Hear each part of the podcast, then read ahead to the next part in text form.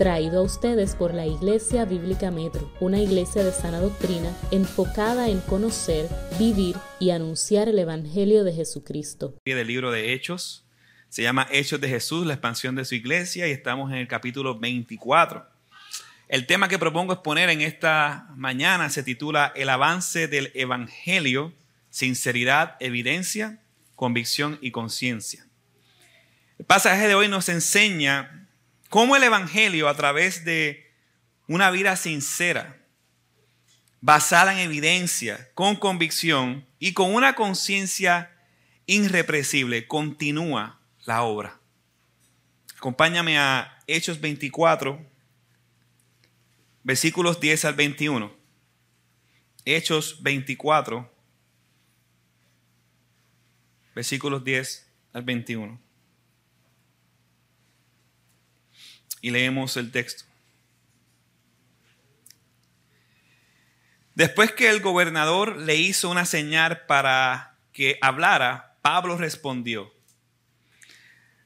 sabiendo que por muchos años usted ha sido juez de esta nación, con gusto presento mi defensa, puesto que usted puede comprobar el hecho de que no hace más de 12 días que subí a Jerusalén a adorar y ni, en el templo, ni en la sinagoga, ni en la ciudad misma me encontraron discutiendo con nadie o provocando un, un tumulto. Ni tampoco pueden probar de lo que ahora me acusan. Pero esto admito ante usted, que según el camino que ellos llaman secta, yo sirvo al Dios de nuestros padres, creyendo todo lo que es conforme a la ley y lo que está escrito en los profetas teniendo la misma esperanza en Dios que estos también abrigan, de que ciertamente habrá una resurrección tanto de los judíos como de los impíos. Por esto, yo también me esfuerzo por conservar siempre una conciencia irreprensible delante de Dios y delante de los hombres. Después de varios años he venido para traer limosnas a mi nación y a presentar ofrendas. En esto estaba cuando me encontraron en el templo después de haberme purificado, no con multitud ni con alboroto, pero estaban allí ciertos judíos de Asia y que deberían haber eh, presentado aquí ante usted y acusarme si tuvieran algo contra mí. O si no, que estos mismos digan qué delito encontraron cuando comparecí ante el concilio. A no ser por, este, por esta sola declaración que hice en voz alta mientras estaba entre ellos. Por la resurrección de los muertos, soy juzgado hoy ante ustedes. Hoy en día existen tantas definiciones de cristianismo. Lamentablemente, mucha gente piensa que el cristianismo es ir a la iglesia los domingos. Mucha gente piensa que el cristianismo es el medio para portarse bien y ganarse el favor de Dios, aunque usted no lo crea. Mucha gente piensa que el cristianismo es seguir a Jesús para que mis sueños egoístas se cumplan. Todas esas filosofías se encuentran hoy en día dentro de lo que sería la iglesia. Pero nada de eso define el cristianismo bíblico. Lo que define el cristianismo bíblico es la resurrección de los muertos y especialmente la resurrección de Cristo Jesús. Esa es nuestra esperanza. Y esa esperanza la recibimos por gracia, no por obras. Y esa esperanza es la base de todo lo que nosotros hacemos. Nosotros anhelamos que el Evangelio se predique en todas las naciones por la esperanza de la resurrección de los muertos. Si la resurrección de los muertos, esta vida sería absurda vivirla. No tendríamos nada sentido por el que existir. Y digo esto porque Satanás siempre, siempre va a intentar paralizar nuestra esperanza. Es por eso que debemos estar firmes en esta esperanza. Que a pesar de todas las cosas que van a pasar en nuestra vida, tengamos firmeza en que la esperanza segura es la resurrección de los muertos. Pablo en este pasaje es un ejemplo de esta firmeza en esta esperanza para que el Evangelio avance. Hermanos, la razón por la que nosotros cantamos Dame a Cristo, la razón para la que nosotros venimos los domingos, La razón por la que nosotros sacamos tiempo en enseñarles a otros del Evangelio es darle esperanza de la resurrección de Cristo. Porque el mundo vive sin esperanza. El mundo vive temeroso. Y la razón por la que el mundo vive temeroso es porque no tiene esperanza. O tiene esperanza simplemente en ellos mismos, en sus capacidades, en sus esfuerzos, en sus trabajos, en sus relaciones, en sus dioses falsos y paganos. Nosotros nos paramos aquí a predicar a Cristo y hacemos todo lo que hacemos porque tenemos una esperanza firme y segura, la resurrección de los muertos. Y esa esperanza nos debe de brotar por todos lados. Y si se dan cuenta, Pablo en todo momento, cuando está enseñando, siempre saca a la luz la esperanza y da el testimonio de su esperanza. Claro que nosotros debemos de dar testimonio apuntando a la esperanza. Yo era un pecador vil y menospreciado y un día por gracia me ofrecieron la esperanza y la recibí por gracia y fui salvado. Gloria a Dios, aleluya. Y la esperanza que voy a tener vida después de la muerte y la vida continúa por la eternidad junto con Cristo por siempre y para siempre. Esa es la esperanza. Pero siempre esa esperanza va a tener atentados. Y la semana pasada observamos el atentado de Satanás de paralizar el Evangelio del reino de Dios y nuestro Señor Jesucristo por medio de un abogado corrupto. Y ahora Pablo se defiende con firmeza ante sus acusadores. Y es precisamente esa defensa la que yo quiero evaluar con ustedes porque nos presenta cuatro elementos esenciales para que el Evangelio continúe. En el versículo 10 vemos la sinceridad de Pablo ante la manipulación. En el versículo 11 al 13 vemos la evidencia que Pablo presenta ante la mentira. Versículos 14 y 15 vemos la convicción de Pablo ante la acusación. Y los versículos 16 al 21 vemos la conciencia de Pablo ante la opinión de otros. Vayamos al versículo 10 y veamos nuestra sinceridad ante la manipulación. Verso 10. Después que el gobernador le hizo una señal para que hablara, Pablo respondió, sabiendo que por muchos años usted ha sido juez de esta nación, con gusto presento mi defensa. En aquel entonces, al igual que el día de hoy, ante una autoridad o un gobernador, siempre se le saluda con cordialidad, honorable, estimado. Recuerdo cuando yo hice una carta a un gobernador hace tiempo atrás y el formalismo es el mismo, honorable. Eso no es pecado, eso no es adulación. Y Pablo tiene un tipo de formalismo sincero aquí. Contrario a lo que vimos la semana pasada con este abogado de cartón, que fue con una manipulación, fue con una adulación ante Félix para ganarse el favor de Félix. Pablo no alude a Félix, sino que con cordialidad, Él habla sinceridad. Y esto nos muestra cómo nosotros los creyentes debemos combatir la manipulación. Recuerde que la manipulación está llena de mentira, de adulación, de engaño, para obtener un fin. Pero la sinceridad es un deber que no descansa la habilidad del individuo, sino que descansa en el carácter del hombre.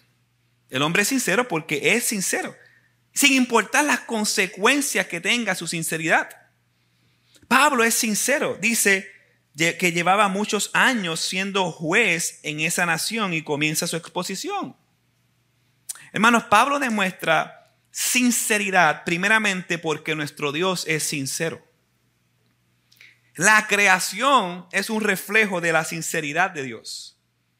Él no fingió en hacernos, Él simplemente nos hizo para su gloria y no tiene problemas en decirnos, tú estás hecho para mi gloria.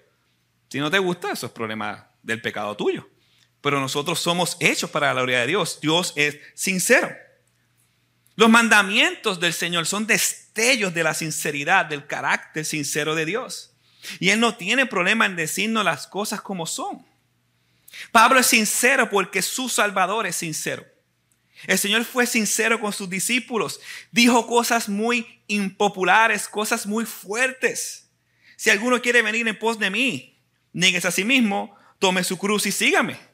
¿Qué de popular tiene eso?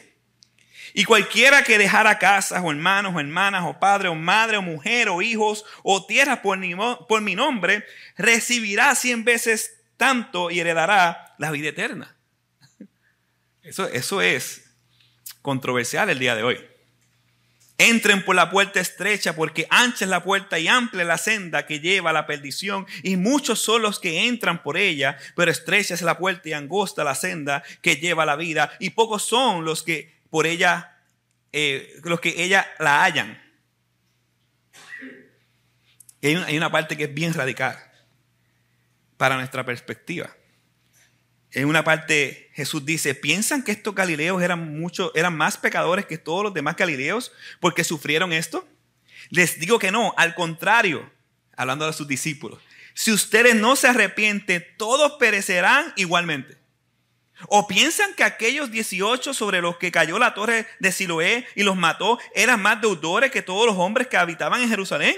Les digo que no, al contrario, si ustedes no se arrepienten, todos perecerán igualmente. Pablo es sincero porque el fruto del Espíritu nos trae sinceridad. Cuando tú miras 1 Timoteo capítulo 1, versículo 5, dice, debes hacer, hacerlo así para que el amor brote de un corazón limpio, de una buena conciencia y de una fe sincera. Romanos capítulo 12, versículo 9. No finjan amar a los demás, versión NTV. Ámenlos de verdad, aborrezcan lo malo, aférrense a lo bueno. ¿Y por qué entonces nosotros no somos sinceros? Como la Biblia nos demuestra. Nuestro Dios es sincero. El Dios Padre, el Dios Hijo, el Dios Espíritu Santo. Hay sinceridad. Por consiguiente, el efecto lógico que nosotros como creyentes seamos los sinceros de este mundo. Pero ¿por qué no somos sinceros? Nosotros no somos sinceros primeramente por temor al hombre. Por temor al que dirán.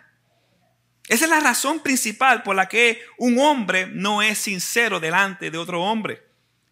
Tenemos miedo a la reacción. Tenemos miedo a la consecuencia de nuestra sinceridad.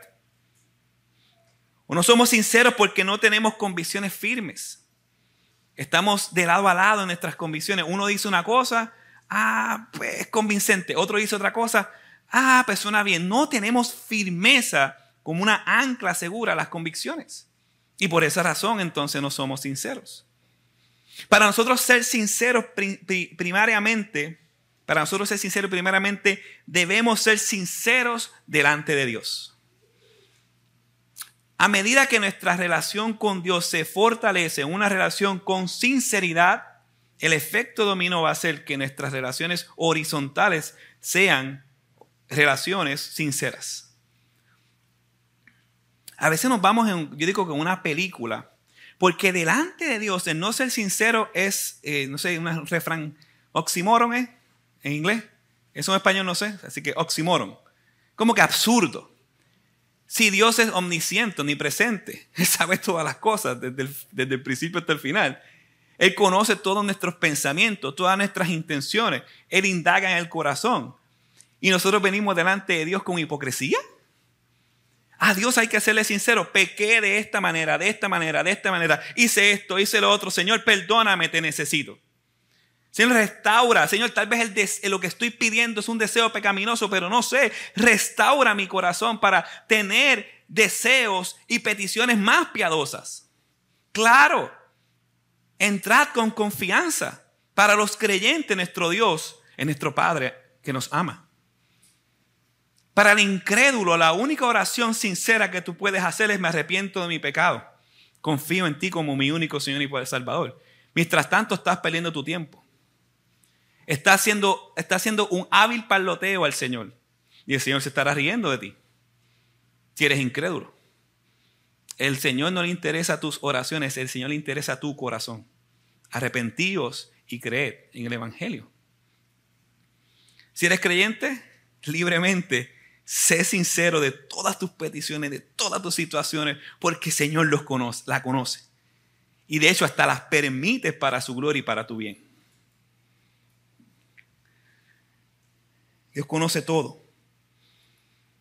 Y una vez seamos sinceros con Dios, podemos ser sinceros con los hermanos y con cualquier otra persona, los acusadores, como en el caso del apóstol Pablo. ¿Qué podemos hacer para trabajar nuestra sinceridad?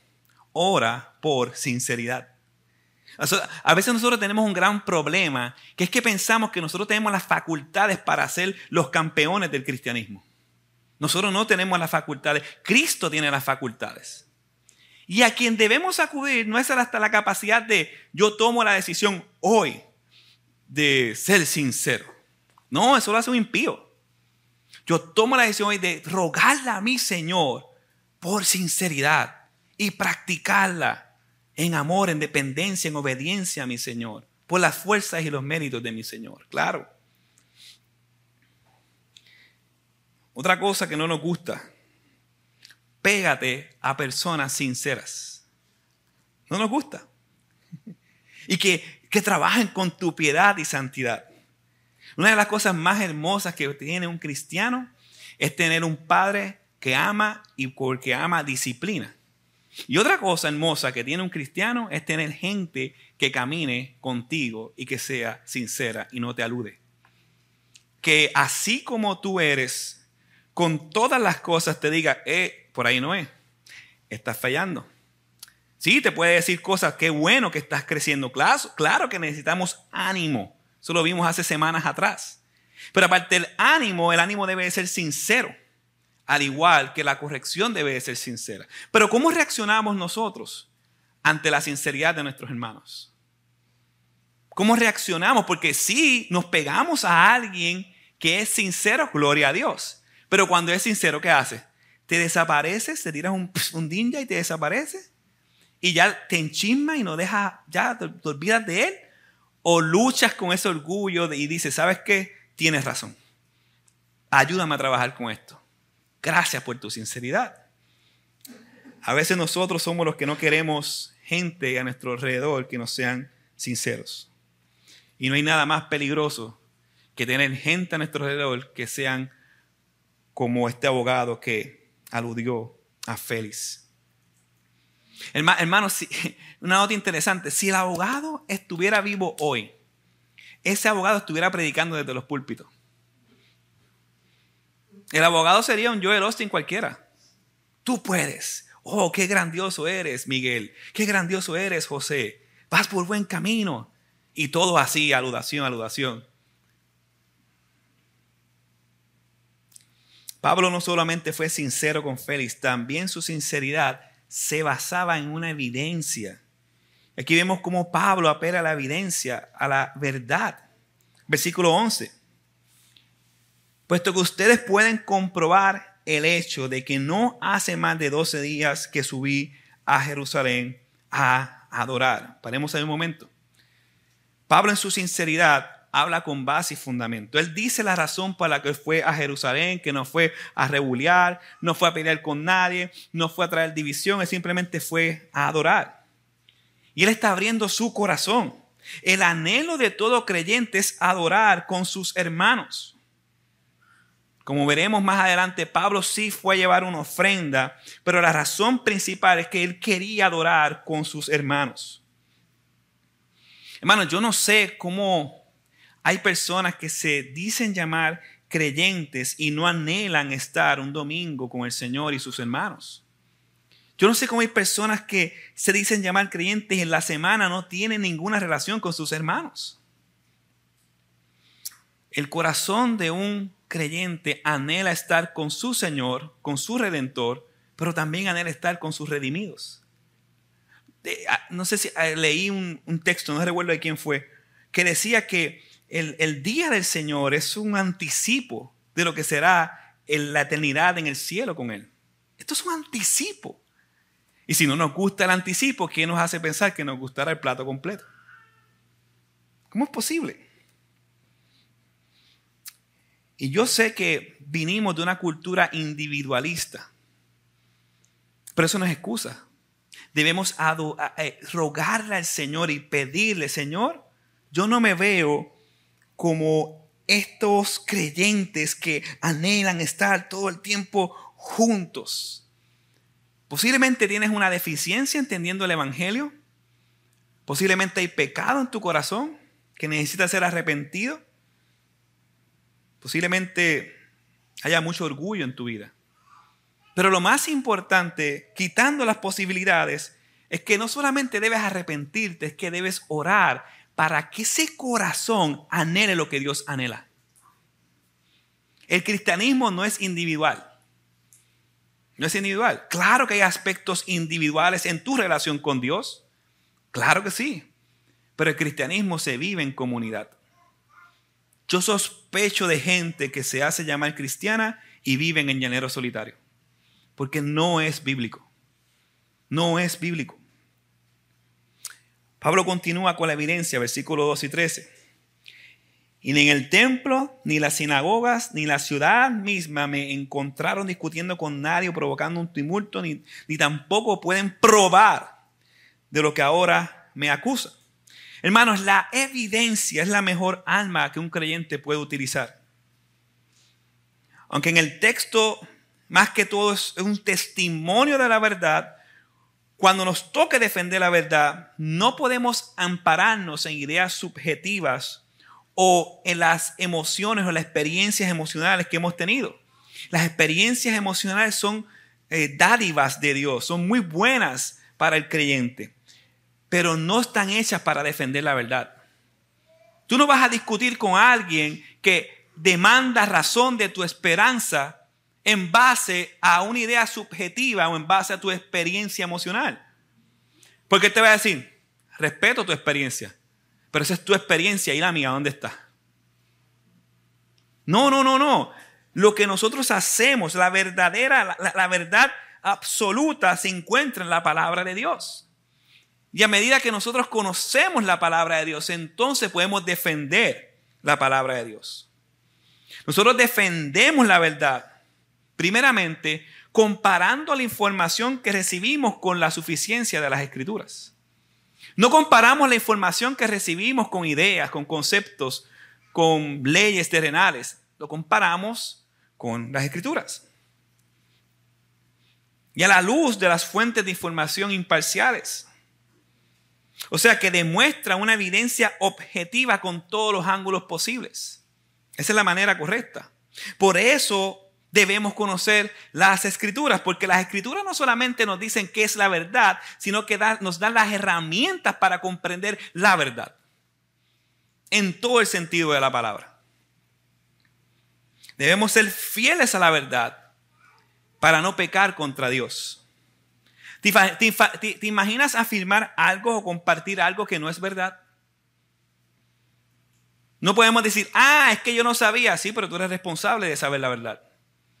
¿Por qué? Porque somos la sal y la luz del mundo. Si eres creyente. Pablo en su defensa expuso la verdad con toda sinceridad y sobre todo con toda convicción. Leamos el verso 14, donde Pablo apela a su convicción.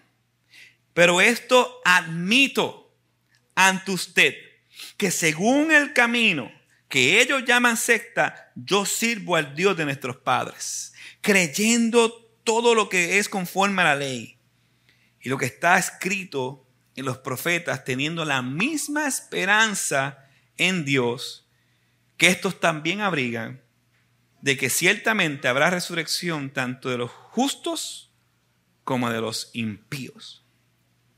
El apóstol no admite las falsas acusaciones pero sí admite que él es cristiano, o sea, que pertenece a, las, a los del camino, como se le llamaban a los cristianos antes.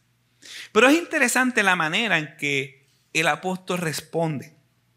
El abogado trata de decir indirectamente que Pablo tenía una religión no aprobada o autorizada por el gobierno romano. Y eso implica cárcel para Pablo, implica ejecución para Pablo.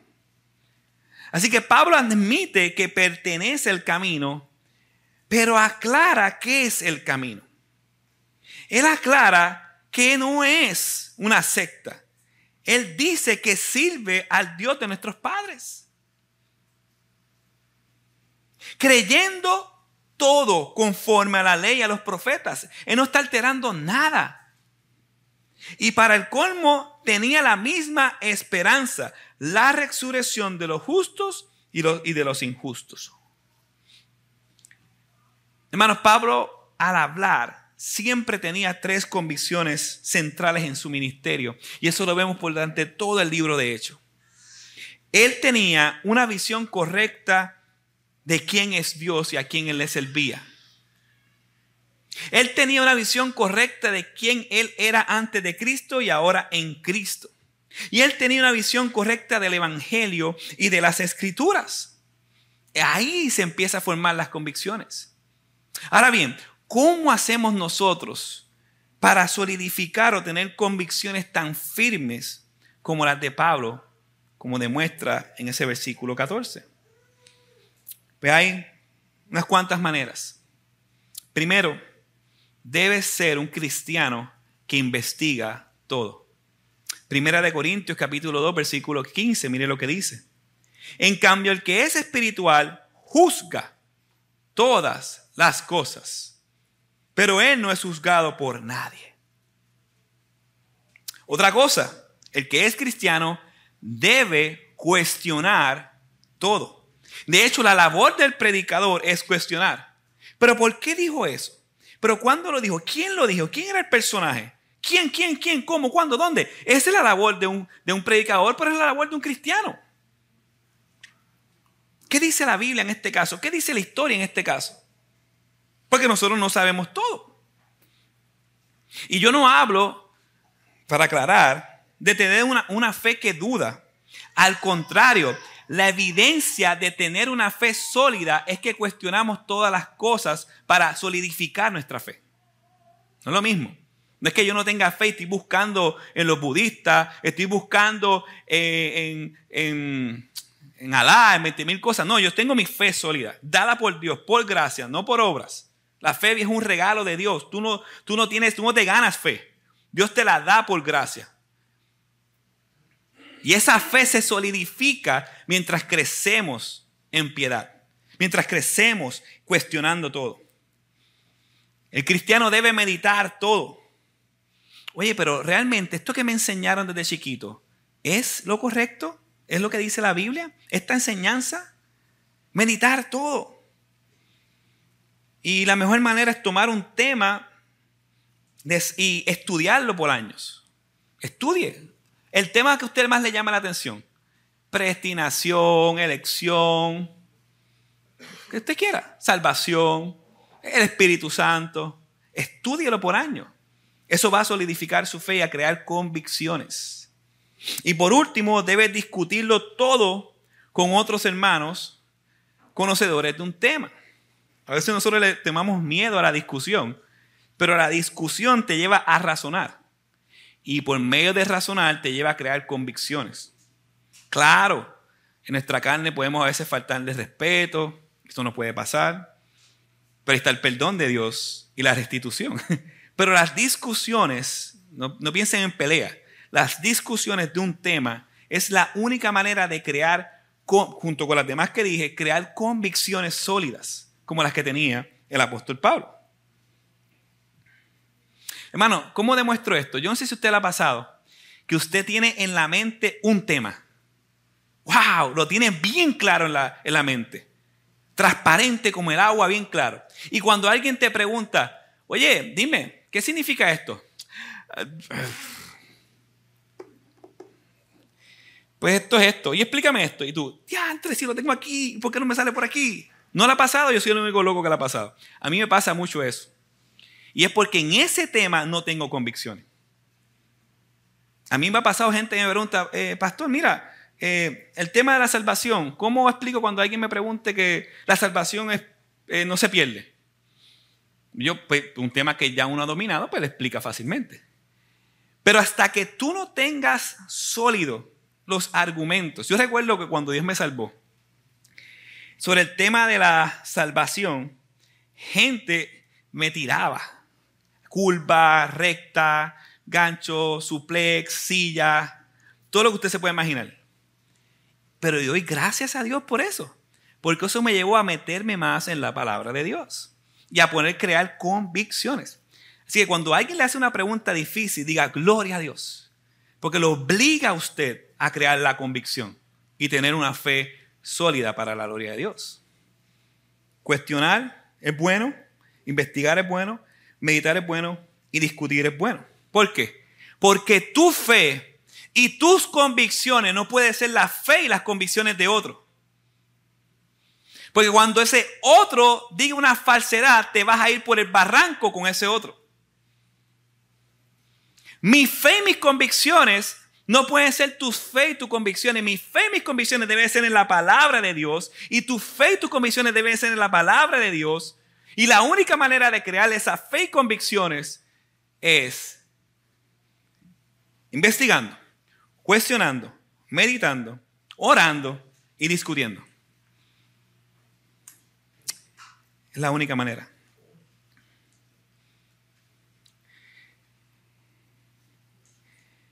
En cambio, de manera convincente y abiertamente, Pablo admite ante Félix que él es cristiano por sus convicciones. Él no tenía ningún deseo de esconder su fe. Él está firme y nosotros debemos estar firmes o anhelar esa firmeza. Él no se avergüenza del Evangelio porque es la verdad, porque es poder de Dios para salvación, como dice él mismo en Romano, porque él sabe que el Evangelio es la única esperanza en la vida y en la muerte. Y toda su defensa se basa en esta esperanza, la doctrina de la resurrección de los muertos. Los judíos tenían claro esta doctrina. En el capítulo 12 de Daniel, versículo 2, dice, y muchos de los que duermen en el polvo de la tierra despertarán, y unos para la vida eterna, y otros para la ignominia, para el desprecio eterno. Nuestra confesión de fe bautista 1689 aclara muy bien lo que es el eje central de la defensa de Pablo y la esperanza de todo creyente. Mire cómo dice la confesión de fe. Los cuerpos de los hombres vuelven al polvo después de la muerte y ven la corrupción, pero sus almas que ni mueren ni duermen, teniendo una sustancia inmortal, vuelven inmediatamente a Dios que las dio. Las almas de los justos, siendo entonces perfeccionadas en santidad, son recibidas en el paraíso donde están con Cristo y contemplan la faz de Dios en, luz y gloria, esperando la plena de redención de sus cuerpos. Las almas de los malvados son arrojadas al infierno, donde permanecen atormentadas y envueltas en densas tinieblas reservadas para el juicio del gran día. Fuera de estos dos lugares, para las almas separadas de sus cuerpos, las escrituras no admiten ningún otro lugar. No existe purgatorio. No existe el limbo. Mueres a la presencia de Dios o al infierno. Los santos que se encuentran vivos en el último día no dormirán, sino que serán transformados. Y todos los muertos serán resucitados con sus mismos cuerpos y no con otros, aunque con diferentes cualidades. Y estos se, se unirán otra vez a sus almas para siempre. Los cuerpos de los injustos por el poder de Cristo serán resucitados para deshonra, los cuerpos de los justos por su espíritu para honra y serán hechos entonces semejantes al cuerpo glorioso de Cristo. Esa es tu esperanza. Fin de la cita. Hermanos, qué gran promesa el Señor nos está dando para nosotros vivir cada día de esta vida. La promesa es dulce para el creyente. La muerte es una victoria. La muerte se debe anhelar, claro. Claro que sí, porque anhelas estar con el Señor. Pero mejor aún, como decía Pablo, es estar aquí con mis hermanos y seguir predicando a Cristo, a Cristo, a Cristo, a Cristo para salvación de los escogidos. Pero a la misma vez es una promesa temible. Y todos los que estamos aquí que no han creído en Cristo deben temblar. Porque no hay imagen No hay libro, que la Biblia así describe, pero no hay imagen en nuestra mente que pueda describir el horror de estar consumiéndonos en el infierno. Es una promesa de bendición para los que creen, pero es una promesa de maldición a los que rechazan el amor y la verdad de Jesucristo. El lugar de tormento. Lo impresionante, es, lo impresionante es que ambos, justos como injustos, merecían el mismo lugar de tormento. Usted no se crea mejor que un impío. Ambos merecían el lugar de tormento. Pero el Señor Jesús un día se nos reveló. Se nos, a pesar de nuestro pecado, nos mostró su amor y su misericordia solamente por gracia. Y hoy en día, la esperanza que tenemos es sólida porque la dio el Señor que se mostró en nuestra vida. Es en base a esta esperanza que Pablo se esfuerza por tener una conciencia limpia e irreprochable. Y este es nuestro último encabezado. Pablo apela a su conciencia, versículo 16. Por esto, yo también me esfuerzo por conservar siempre una conciencia irreprensible delante de Dios y delante de los hombres. Pablo dice que él pone todo su empeño en tener una conciencia libre de pecado sin ofensa ni culpa. Es interesante que lo que los están juzgando, estos grupos que es Ananías y estos fariseos, los están juzgando por enseñar una verdad fundamental, la resurrección de los cuerpos. Sin embargo, a pesar de que ellos están juzgando y diciendo que Pablo está pecando, Pablo tiene una conciencia limpia y libre de culpa delante de Dios y de los hombres porque él sabe que no está pecando. ¿Cómo Pablo podía decir que tiene una conciencia con tanta firmeza, que tiene una conciencia irreprensible, sin importar lo que los hombres le dijeran? Primeramente porque es verdad. Pablo no está mintiendo. A la luz de las escrituras, su conciencia era irreprensible. Pero ¿cómo entonces, cómo Pablo llegó a tener esta conciencia irreprensible? Primero me gustaría que entendamos la naturaleza de la conciencia no redimida. Aunque toda conciencia tiene las facultades para obedecer a Dios, esta conciencia, nuestra conciencia sin Cristo, están corrompidas por el pecado. Y una conciencia corrompida por el pecado, quiero que examinen esto. Yo creo que una manera clara de examinar nuestra fe, si estamos en o no estamos en, es nuestra conciencia. Una conciencia corrompida vive todo el tiempo con culpa, remordimiento, ira, deseo de venganza, odio. Una conciencia corrompida en ocasiones acusa al hombre, pero en ocasiones lo excusa para que siga pecando, ignorando a Dios y su ley. Una conciencia corrompida añade normas y demandas que la Biblia no tiene y exige a otros moralmente que cumplan esas normas y esas demandas y pone estas normas al mismo estándar que la Biblia. Les doy un ejemplo. ¿Recuerdan cuando en un momento dado a Jesús lo cuestionan porque no se lavó las manos? Él ni los, ni los sus discípulos. ¿Recuerdan eso? Ellos estaban juzgando porque tenían una conciencia corrompida y pusieron esa ley igual o por encima a la palabra de Dios. Eso es lo que hace una conciencia corrompida. Una conciencia ejercitada, que es lo diferente, no complace las demandas de los que exigen algo que no está en las escrituras, como Jesús lo hizo. Jesús en ese momento no dijo, bueno, un fariseo de la ley me está diciendo que me lave las manos, pues déjame lavarme las manos para amarlo. No, él no hizo eso. Él se echó a reír y los corrigió. ¿Están conmigo? Una conciencia corrompida le llama a lo bueno malo y a lo malo bueno y quiere que tú sigas a lo que él que crees bueno, pero es malo. Mire cómo dice Tito capítulo 1, versículo 5, que nos habla de una conciencia corrompida. Dice, todas las cosas son puras para los puros, pero para los corrompidos e incrédulos nada es puro, sino que tanto su mente como su conciencia están corrompidas. Ahora bien, una vez somos salvados, nuestra conciencia es purificada de todo esto. Mire cómo dice Hebreos capítulo 9, versículo 14.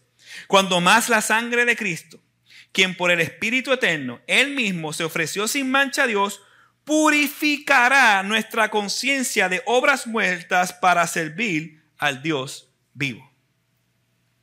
Pero no solamente necesitamos purificar nuestras conciencias, para nosotros tener una conciencia irreprensible, debemos ejercitar nuestra conciencia con la palabra de Dios, llenarla de verdad de Dios.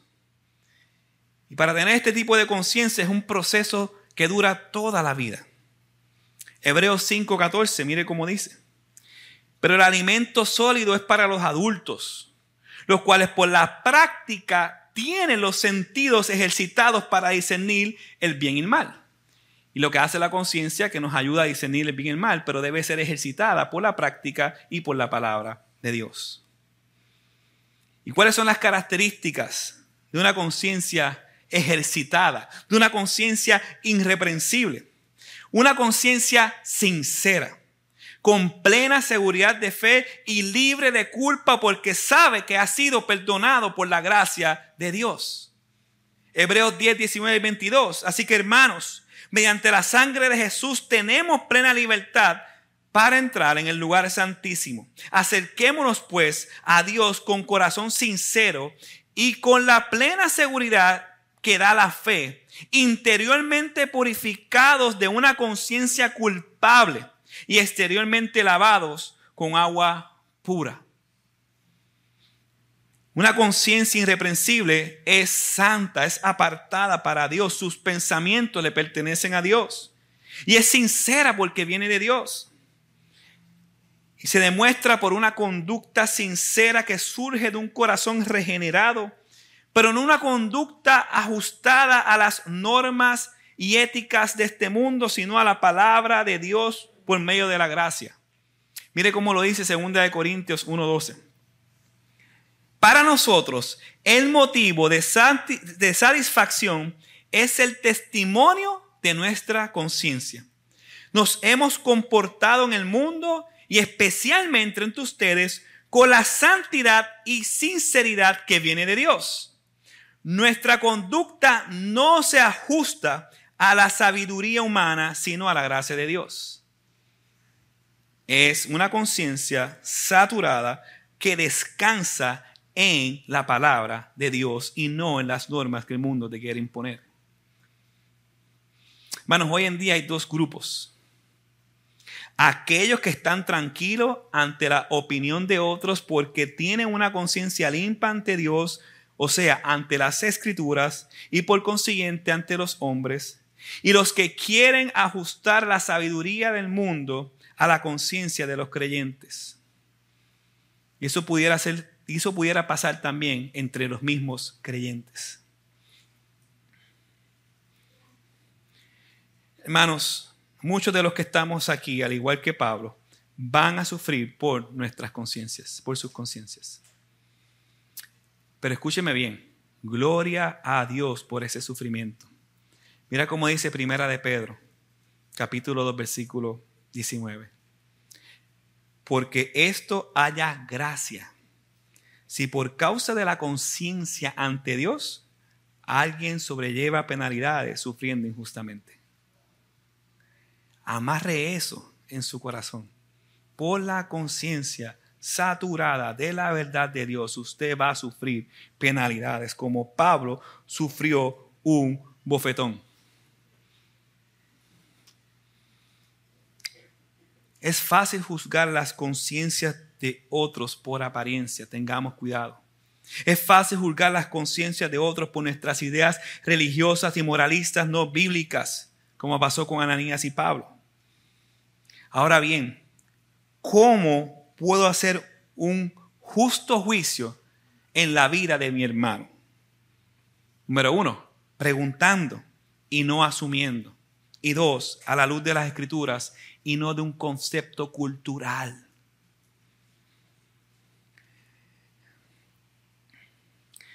Es que los cristianos se supone que usan colbatas. ¿En qué parte de la Biblia está eso? No, pero es que pasa que los cristianos se supone que siempre me saluden. ¿En qué parte de la Biblia está eso? No, es que los cristianos tienen que dar puñito, brincar. Hermanos, mantengámonos en la Biblia y no pongamos cosas que la Biblia no dice como normas o estándar de vida. Por eso que Pablo tenía una libre, una eh, conciencia irreprensible. Porque para su contexto Pablo estaba pecando. Pero Pablo no estaba pecando. Estaba tranquilo, descansando en la gracia y en la suficiencia de la palabra de Dios. Poner leyes donde no las hay fue el error de los fariseos legalistas y miren cómo terminaron. El deseo de todo creyente es este, que su conciencia pueda decir esto. Todo lo que hago, lo hago para la gloria de Dios en obediencia a la palabra de Dios. Ese es el fin de toda conciencia. Como la conciencia de Pablo, sin importar lo que decían sus acusadores, él simplemente empieza a explicar lo que pasó, verso 17 en adelante. Después de varios años he venido para traer limosnas a mi nación y a presentar ofrendas. Ellos no vieron que él trajo limosnas, está diciendo las cosas como son. En esto estaba cuando me encontraron en el templo. Después de haberme purificado, no con multitud ni con alboroto, tranquilo, escondido, pero estaban allí ciertos judíos de Asia y que deberían haberse presentado aquí ante ustedes y acusarme si tuvieran algo contra mí. La validez bíblica es tener los testigos, pero no estaban. O si no, que estos mismos digan qué delito encontraron cuando comparecía ante el concilio, a no ser por esta sola declaración que hice en voz alta mientras estaba entre ellos. Por la resurrección de los muertos soy juzgado ante ustedes. El único delito del apóstol Pablo es ser juzgado por el mundo por su fe. Pablo estaba siendo sometido a juicio ese día solamente por la esperanza que él tenía. Y hermanos, llegará el día en que todos nosotros seremos sometidos a juicio en base a una esperanza. Y el hombre solamente tiene dos esperanzas, no tiene 30 esperanzas, 40 esperanzas, hay dos esperanzas para el hombre. Esperanza en sí mismo, en sus obras mediocres, en lo que él puede creer que es, o esperanza en Jesucristo. Cuando estemos ante el juicio final, ante la corte celestial, ante el Rey de Reyes y Señor de Señores, si tenemos esperanza en nosotros mismos, seremos aniquilados por rechazar la bondad de Dios y por no querer que nos represente.